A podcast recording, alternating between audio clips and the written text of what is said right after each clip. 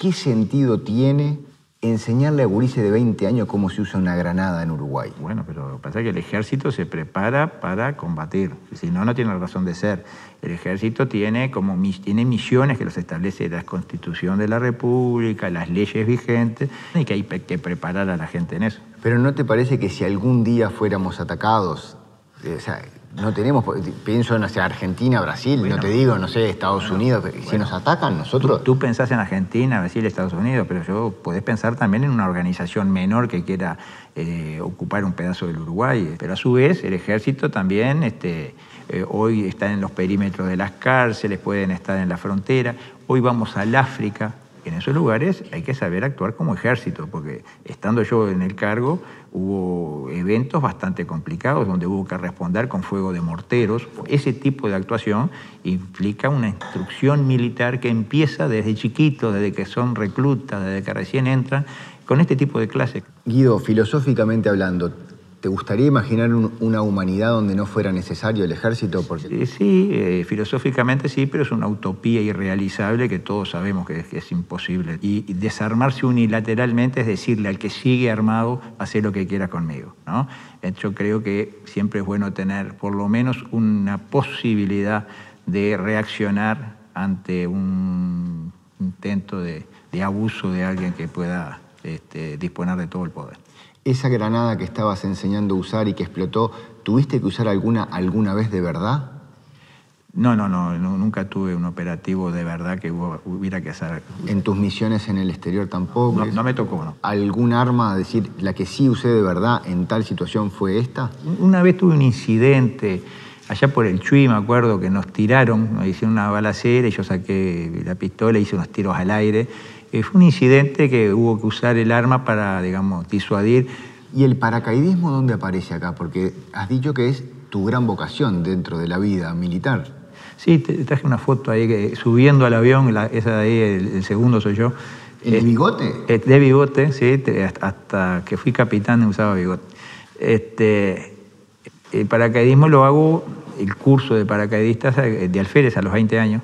yo salgo a principios del 79, digamos, eh, aparece la oportunidad de ir a hacer el curso de paracaidismo, un curso muy exigente. El paracaidismo militar es un salto a baja, baja altura donde siempre hay un porrazo contra el, contra porque no está ese tiempo de abrir el paracaídas. Y, el, y, el, tipo de paracaídas es para bajar rápido, digamos, porque se supone que uno está expuesto a que un posible enemigo le tire cuando está en el aire. Eh, era bueno hacer ese curso. Uno se sentía que al hacer ese curso pasaba a formar parte de los mejores y, que tiene esa, esa sensación muy difícil de describir y creo que nadie la puede describir totalmente para el que no la vivió, de pararse en una puerta de un avión que está en vuelo y saltar para al vacío, ¿no? ¿Tenés contadas cuántas veces lo hiciste? Sí, sí, 130 y pico veces. Hasta este año 19 eh, yo seguía saltando. ¿no? Este, Tú tenés 61 ahora. Te... 60. ¿Y, te has lastimado alguno? ¿Tenés alguna fractura o algo? No,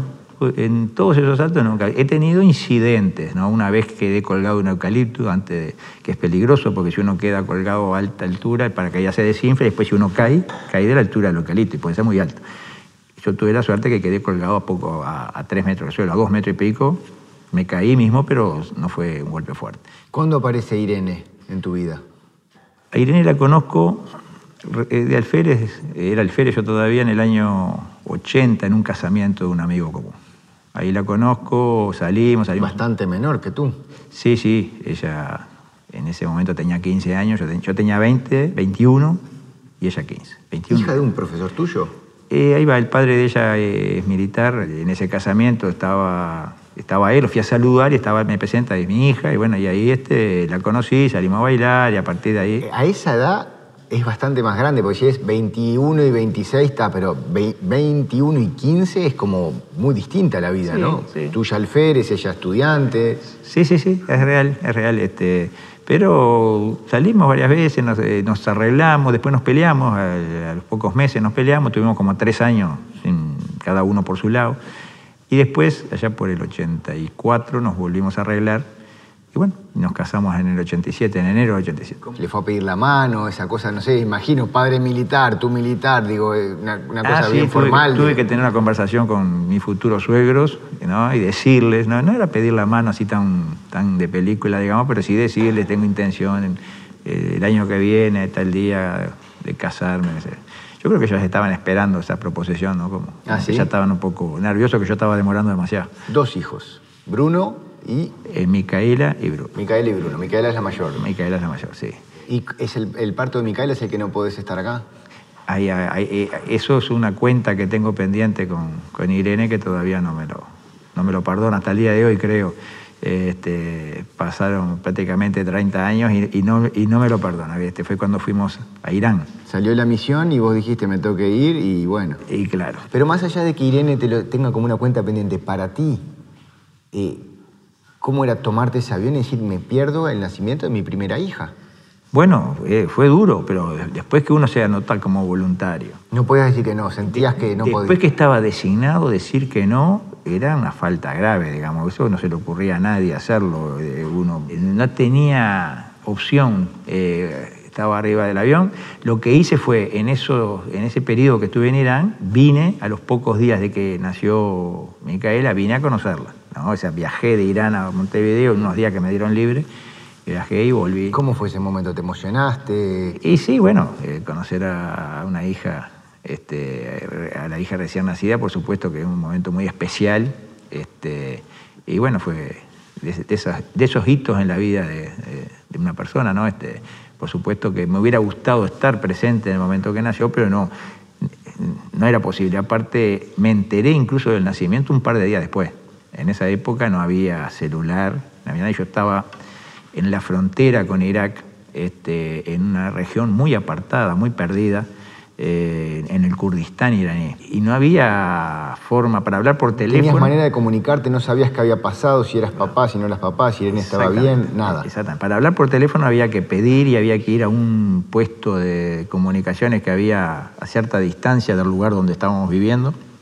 Un, enlace, un oficial de enlace iraní era el que nos llevaba, nos traía. No todos los días funcionaba el teléfono, no todos los días había comunicación con Uruguay, siempre había horas de espera. Los días previos yo venía llamando para ver cómo venía la cosa. Yo sabía que era inminente, pero no sabía la realidad. ¿Nacimiento de Bruno pudiste estar? Sí, sí, sí, y estuve, entré al parto, estuve en el parto. ¿Cómo sos como padre? Bueno, eh, habría que preguntarle a ellos cómo soy como padre, ¿no? Pero... Dicen que les hacía siempre el mismo cuento, el caballo con alas. Eh, cuando eran chicos ellos, era la hora de dormir, yo iba y les hacía un cuento como que lo supiera y, empezaba a inventar, me salía de, adentro una invención de cuentos, una historia de caballo con alas. Eh, había un protagonista y los caballos tenían todos nombres de astronómicos, era nube luz, lucero, estrellita, eran los nombres y las cosas que le pasaban, como estrellita se, había caído entre un pozo y que lucero venía, y, ellos me miraban así con los ojos abiertos, así, este, y realmente... Pero lo seguías noche a noche, porque es como un recuerdo de que siempre volvían al caballo con alas. Tuve meses haciéndole el cuento de caballo con alas. Eh, eh, al día de hoy me dicen, si lo hubiéramos grabado, capaz que teníamos un, no sé, un bestseller, hay una... Un Harry Potter. Un Harry Potter. No había violencia, no, es que decía, entonces vino un ejército y invadió otro ejército y se entraron a dar. no, no, era todo cosas entre animales y venía y aparece el yacaré que quería morder a, Lucero y no sé qué. todos bolazos, digamos, inventiva, cosas que si hoy me, tengo que acordar, ni me acuerdo de, por dónde iban, pero, pero es cierto sí que esas historias se las inventaba totalmente y ellos estaban convencidos y se pasaban la película hasta que se dormían, ¿no? Este... Guido, ¿cómo se concilia esta ternura de padre con la rigidez militar? ¿Son como mundos tan antagónicos?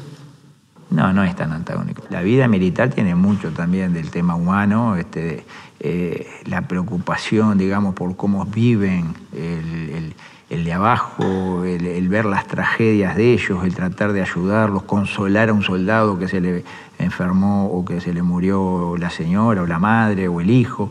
Este, esa tarea de psicólogo o de padre muchas veces el oficial tiene que cumplirla. ¿Y por qué de afuera no se ve eso? Ah, bueno, porque afuera hay un gran desconocimiento o falta de interés por, por conocer la verdadera vida militar. Eh, yo siempre cuento que una de las primeras órdenes que yo recibo cuando llego, el capitán, una de las primeras órdenes me dice, vaya a la casa de todos sus soldados. el, alférez era responsable por una sección que son unos 30 y algo de, soldados, ¿no? Soldados, cabos, personal subalterno. Vaya a la casa de cada uno de ellos y vea cuáles son sus problemas. Entonces, todas las tardes, yo, previo, previa coordinación, después que terminaba toda la actividad a las 5 o 6 de la tarde, iba a la casa de fulano, al día siguiente de Mengano. A escuchar sus problemas, su vida. Y a ver dónde vivían, y a descubrir de repente que vivían en un ambiente solo, él, la mujer, los suegros o la suegra y seis hijos, ¿no? En un solo ambiente, con un baño a distancia, que no estaba ni, dentro de la casa, o ver su problema, de las deudas que tiene, el problema que, el almacenero no le fía y que esto y que lo otro, todos esos problemas, estamos hablando hace 40 años. ¿Y estabas preparado vos tan joven para recibir todo? Y, y, aparte todos eran mayores que uno, esa gente que está al mando de ese oficial este, son todos mayores. El oficial es el responsable por ello. Y está en la esencia de la carrera militar, o sea, en la, en la esencia yo diría de todo aquel que manda, que tiene subalternos a su cargo, que también puede ser no la carrera militar, en una empresa, en cualquier lado, en la esencia está el estar por dentro de cuál es el problema que aqueja y que angustia a quien está debajo y que tiene que cumplir órdenes. Lo entiendo, pero decíamos recién, Nadie piensa eso de los militares, no están vistos desde ese lugar que... Yo digo, está en el, tal vez en las primeras líneas de los reglamentos nuestros, el trato debe ser paternal y digno. Yo creo que no hay institución más paternal que la militar en el trato a sus subordinados. Viste que el término paternal puede ser entendido también como el padre más de hace unos cuantos años, mucho más rígido, mucho más serio, y no, el padre que lee el caballo con alas a sus hijos que no, lea, inventa. Este, el, trato paternal en la institución militar se refiere al estar, eh, preocuparse por los problemas eh, humanos, personales que puede tener, que hay atrás de ese, ser uniformado.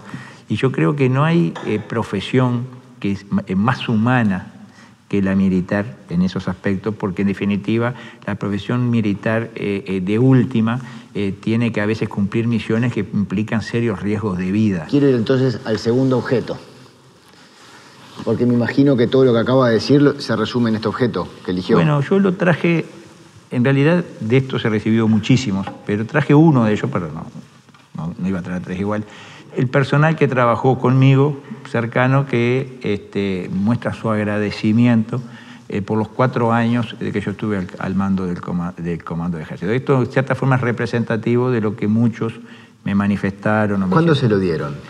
El día que me fui. ¿Y este, cómo fue ese día? ¿Se emocionó? ¿Habló? ¿Dijo unas palabras? Sí, sí, me emocioné, sí, realmente sí, porque aparte veía que esto le salía del alma a ellos, ¿no? Este, ellos estaban emocionados, lloraban ellos, ¿no? Este, y yo también.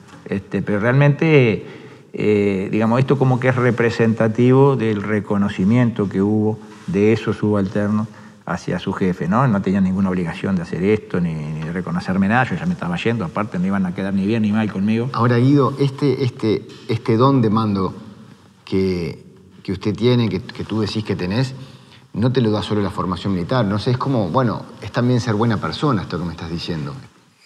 Creo que en la base de todo en la vida está ser buena persona. Una mala persona le va a andar mal en cualquier actividad. Cuando te escucho eso, que estoy de acuerdo, también digo, claro, nosotros crecimos que si había un lugar donde había malas personas, era en el, era en el ejército durante toda la dictadura. Todo Yo digo que no hay que mirar la generalidad por las excepciones. En cualquier profesión, en cualquier carrera, hay gente buena y hay gente mala. En el ejército hay excelentes personas y la generalidad son excelentes personas que se preocupan por sus subalternos, que están permanentemente eh, preocupados por cumplir de la mejor manera las tareas que se les encomiendan, que tienen una auténtica vocación de servicio, que lo que les interesa es servir y no servirse. ¿Y no te, no te pasó a ti y a, y a, tus colegas, a los de tu generación, de decir, ¿por qué estamos nosotros pagando los platos rotos de algo que no somos nosotros?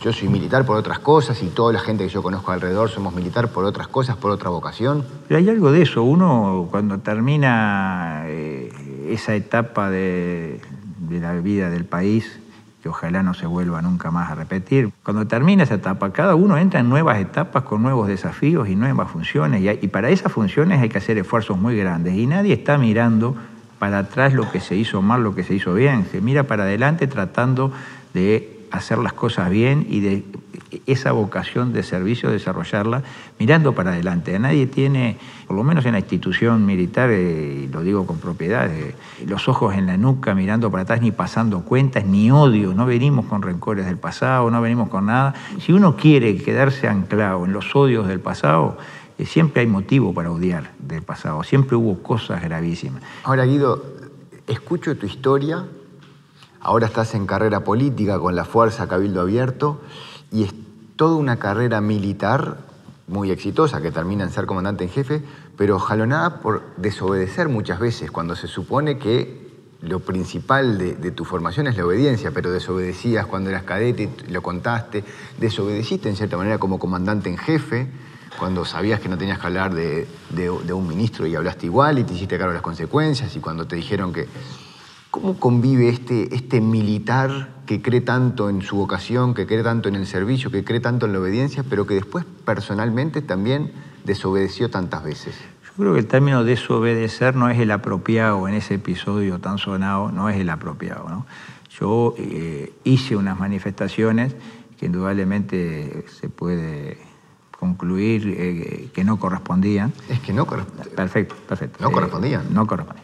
Y te hiciste cargo de las consecuencias. Pero hay que poner en contexto, este, había habido una votación en el Senado, eh, un proyecto de ley que tenía media sanción, había grandes injusticias en ese proyecto de ley, grandes injusticias que dejaban a, a una franja del personal fuera de todo tipo de cobertura después de 20 años de servicio, este, y la única forma de que se pusieran los ojos en el tema yo lo entendía así, en el acierto o en el error, porque ya había hablado con todo el mundo, había hablado con quien correspondía jerárquicamente, había hablado con todo lo que podía hablar.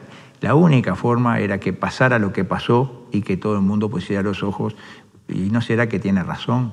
Y efectivamente, ese, ese artículo, el más grave de todo, se corrigió. Eso que yo hice, eh, yo pensé que podía ser eh, motivo de alguna sanción, creo que fue un poco desmedida la sanción que se tomó en su momento, pero eso es un tema eh, subjetivo.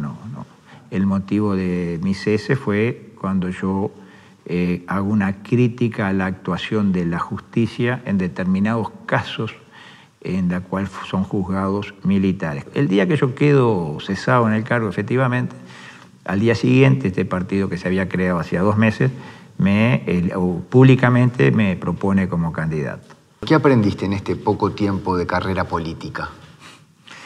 La diferencia que hay con toda la vida previa, digamos, este, acá hay muchas incertidumbres, mucho de, de, de, no saber exactamente qué va a pasar mañana, eh, gente que uno dice, bueno, esto ya es así, está saldado tal discusión o tal duda y al otro día eh, le dicen lo contrario de lo que le habían dicho el día anterior. Este, el lidiar con la gente, eh, a veces y con los egos de la gente. Y con... Pero te pasa a decir, ¿quién me mandó a mí a meterme en política? Después de haber sido comandante en jefe, ¿me hubiese ido para mi casa o estás contento? No, contento no, no, no es la palabra, no, no. Realmente a veces estoy este, sobregirado de trabajo y de, y, de, y de, actividades y de obligaciones. Este, sí, más de una vez me he dicho, eh, qué, tan, qué, tranquilo estuviera si no hubiera dado este paso, ¿no? ¿Por qué no, ¿Por qué no me habría quedado quieto después que salí del cargo, me hubiera dedicado... ¿Y por qué no te quedaste quieto? Y bueno, la verdad que esa pregunta a veces me la hago, ¿por qué no me quedé quieto? Yo estoy convencido que el Uruguay está en una crisis profunda, una crisis que necesita el, el aporte de todos para salir de ella, una crisis cultural, una crisis en muchos aspectos, yo creo que eh, quedarme en mi casa de brazos cruzados, bueno, era como ir en el sentido opuesto de aquello que pensé a los 14 años. Este, lo mío es un, una vocación de servicio, quiero dar un servicio. Bueno, yo creo que... Último objeto, porque nos queda todavía, perdón que lo agarre, es... Es una cruz partida, una cruz que tiene... Esto fue de mi periodo como director del Hospital Militar. Yo tuve la oportunidad de dirigir el Hospital Militar, fue uno de los lugares más, más desafiantes, más tocantes, que más remueven a una persona. Este, y tuve la oportunidad de tratar a muchísima gente en su mayor estado de fragilidad. Eh, tuve seis años en total eh, eh, sumando hospital militar y sanidad militar después como general, o sea que tuve en los dos cargos, tratando con gente que realmente sufría, gente que estaba este, en la fragilidad más extrema. Entraba al hospital a las 7 de la mañana y más o menos a las 7 de la tarde terminaba con atender todos los temas administrativos, burocráticos, participar, participar en las actividades que tenía que participar, inaugurar el tomógrafo, ir al, hospital Pasteur que me invitaban para tal cosa, pa, pa, seminario. Bueno, a las 7 de la tarde ya casi que agotado terminaba mi jornada. Esa era la jornada normal, de 7 a 7. Pero a esa hora yo no me iba para mi casa. Digo, ahora voy a salir por el hospital. Entonces iba... a recorrer habitaciones. Iba a las habitaciones, ¿no? A una, a otra. Y era muy importante eso, ¿no? Este, ojalá hoy lo hicieran quienes están a cargo de los hospitales en todo el país, ¿no? Y yo me paraba frente a un enfermo y le decía, ¿y cuándo le cambiaron las sábanas? No, hoy no me la cambiaron. Eran las 7 de la tarde. Yo miraba a la nurse que me acompañaba y decía, ¿y esto? Y ahí, eh, realmente, había un julepe grande. Ese tipo de preguntas de intercambio lo hacía a diario, yendo sala por sala, en una de esas salas, eh, de internación individual, era una enferma hematológica, era una señora muy anciana, me hacía recordar a mi madre, mi madre en esa época tenía casi 90 años, esta señora también, y se llamaba igual que mi madre, Nelly, ¿no? Este, y estaba sola. Y me dice la nena, esta señora no tiene familiares, no tiene nada, está sola, sola, sola, ¿no? Entonces yo me golpeaba la puerta, con permiso, me sentaba, empezamos a conversar y conversaba. Ella me contaba que había tenido un hijo que se había muerto en un accidente. Bueno, toda una tragedia. Y que, y, bueno, era, pobre señora, estaba realmente mal, ¿no? Y uno, yo todos los días prácticamente pasaba un ratito con ella, así sea 15 minutos, ¿no? Y así, un mes, dos meses, al final fallece. Pero el día antes de fallecer, ella me dice, o dos días antes, me dice, te voy a dar un regalo, ¿no? Y saca esto como de las cosas más preciadas que tenía ella y te lo voy a dar. ¿no? Y yo lo miro, la cruz así partida. ¿no? O sea, ya te la dio partida. Sí, sí, sí, me la dio partida. Me quedó grabado. ¿Y, qué te dice? ¿Por qué te la dio? ¿Qué te dijo? ¿Por qué está partida? Y bueno, y se nota que esto era para ella. No, no, no, me supo decir si era algo, capaz que era del hijo que murió en el accidente, no sé. Y me lo dio. Entonces yo, este, y realmente lo, tomé como uno de, esos reconocimientos más grandes en la vida que uno puede tener. Y bueno, y lo guardé siempre, siempre lo tuve conmigo esto. Ese es el significado de una persona en su mayor estado de fragilidad como tantos que uno veía en esos días. A mí me gustaba en el hospital, por ejemplo, aparecerme un día en la emergencia a las 2 de la mañana. Me iba con la bufanda, un día de invierno, así, para que no me reconocieran. Me sentaba en la emergencia. Eh, medio me tapaba la cara, no me reconocían, me sentaba. Y de repente en la emergencia había tres personas, nadie más y pasaba una hora y no me habían atendido, una hora y media, y ahí yo me, levantaba y armaba un revuelo. Y, bastaba, lo hice un par de veces nomás y empezaron a correr la bola, después las cosas eran relojitos, digamos, ¿no? Este, y así en un montón de temas que la presencia del director es fundamental. ¿Sos católico, Guido? Yo soy católico, sí, soy católico. Este, pero esto tiene más allá que un significado religioso, digamos, un significado humano, digamos. ¿Cómo te gustaría morir? Y, eh, sin, sin, haberle hecho daño a nadie, ¿no? reconocido, por lo menos que nadie diga, este, me, me, embromó en tal cosa, me hizo daño de tal forma. Eh, eso es lo, lo, que pido nomás, morir tranquilo, ¿no? No, no, tener ningún cargo de conciencia con nadie. Creo que no lo tengo hasta el día de hoy, pero continuar así. ¿Qué te parece que pasa después? Y yo qué sé, yo creo que, que el ser humano es diferente de un animal, que el alma del ser humano no desaparece. ¿La vejez? ¿Cómo te imaginas de viejo? Me gustaría tener la vejez parecida a la de mi madre, que hasta el último mes, digamos, de vida estuvo perfectamente lúcida y que pueda tener a su lado sus hijos o sus nietos. ¿A qué le tenés miedo? Miedo, yo qué sé, hay a la maldad de mucha gente que a veces eh, tergiversa o, por gusto confunde sobre uno, que a, la mentira. ¿Pero te da miedo eso o no, te no, no, no, miedo no. Eh, miedo en el sentido de que es lo que creo que a, uno más le puede afectar. ¿Te arrepentís de algo? No, no, no. Eh, a veces cosas puntuales uno se arrepiente, yo qué sé. Este, ¿Por qué no habré hecho tal cosa? Eh, arrepentimientos menores, pero en lo grande que hice en la vida no me arrepiento de nada.